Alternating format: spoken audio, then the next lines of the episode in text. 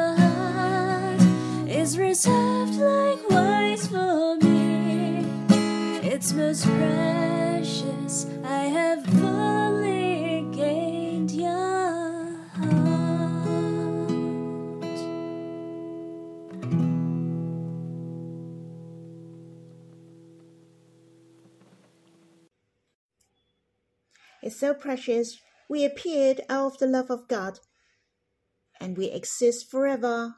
Where the Lord is, we may be also. The eternities belong to the Lord and us. We can embrace and in love with the Lord in eternity. We can walk with the Lord to the everlasting, warmth, romantic, idyllic path of love, paved with pink petals.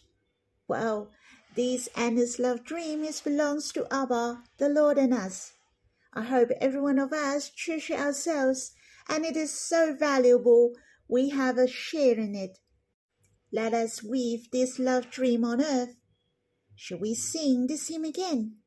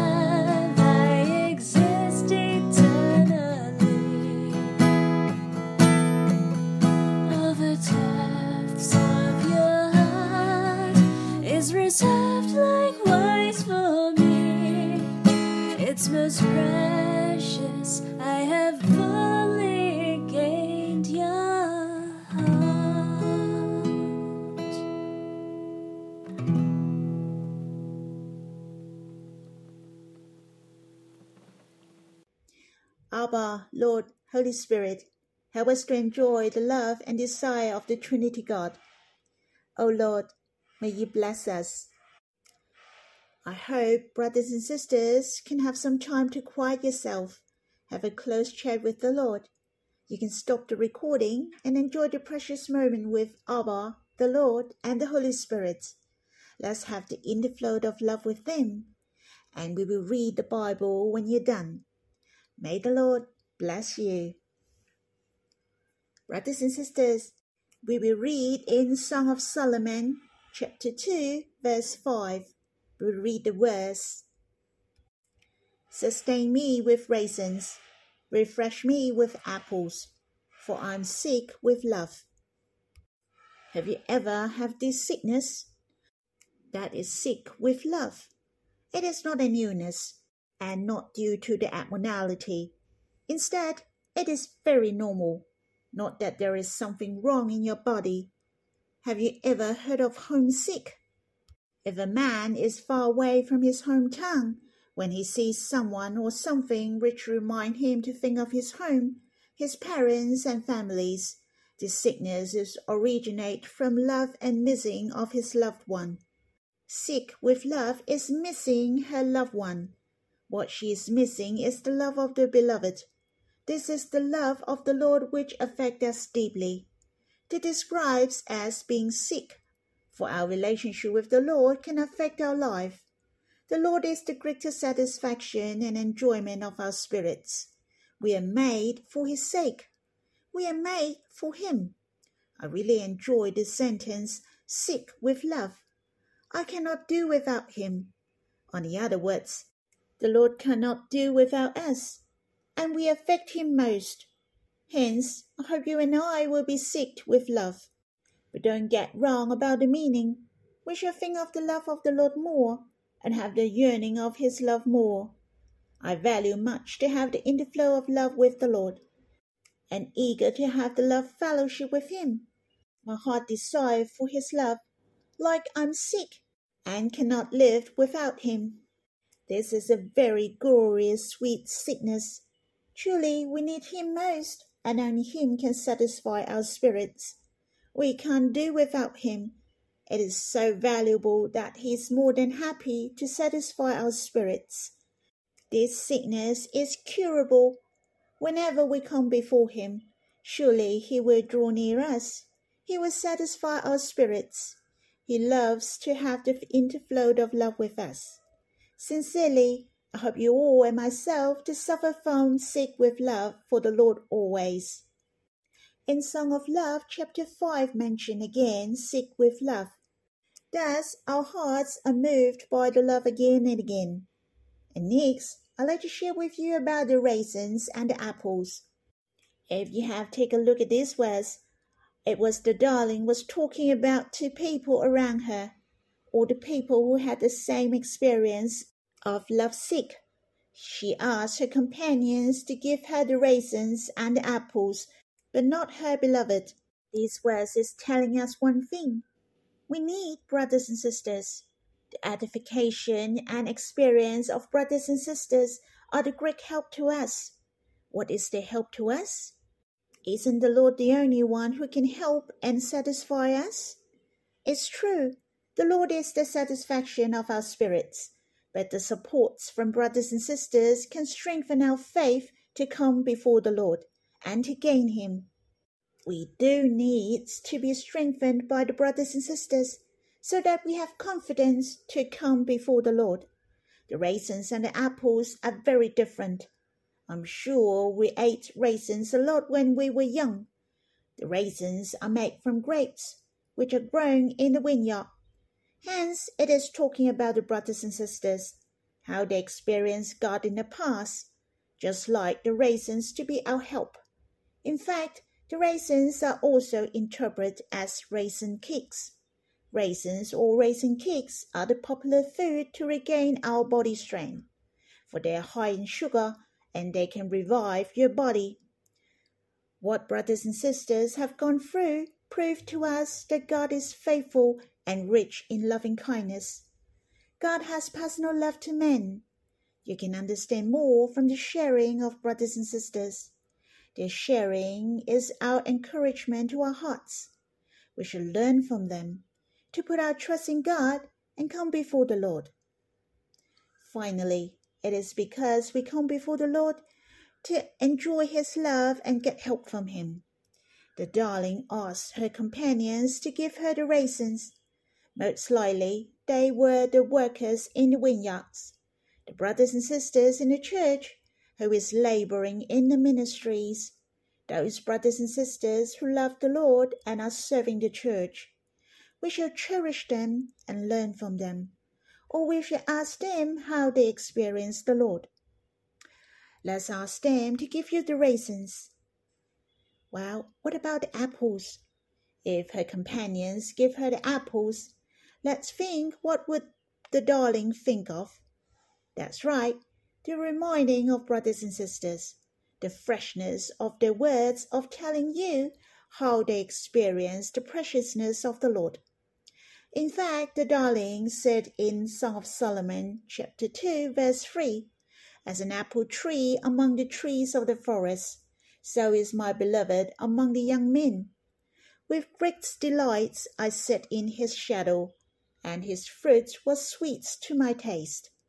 So I believe when the darling had the apple in her hand, the picture of her experience of how good is the Lord appeared in her heart. The words here, refresh me with apples.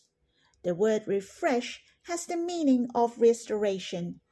We shall think of the kindness of the Lord, His grace, how we experience His personal closeness and presence with us in the past.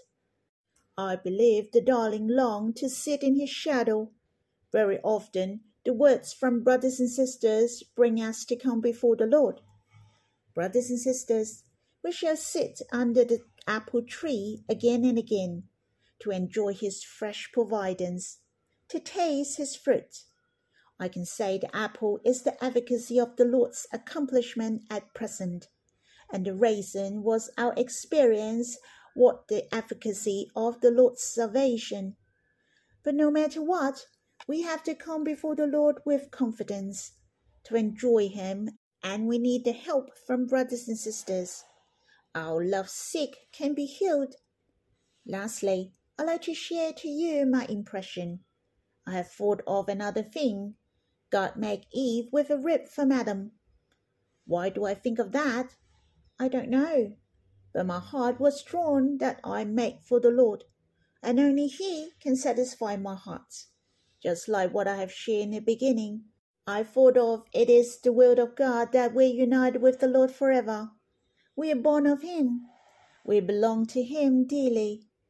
Eve is created and became one flesh with Adam. The union of love. The first husband and wife appeared in the world. But this is only the prefiguration of the union between Christ and the Church, the union of love between we and the Lord. I also thought of a sentence from God. It is written in the book of Genesis, chapter 2. God said, it is not good that the man should be alone. Everything that made by God are good, but one is not good. Not that it is bad, but he is not so satisfied. That was not the request from Adam. It was not his feeling, but the feeling of God. God wanted to give Eve to Adam, to be matched with him.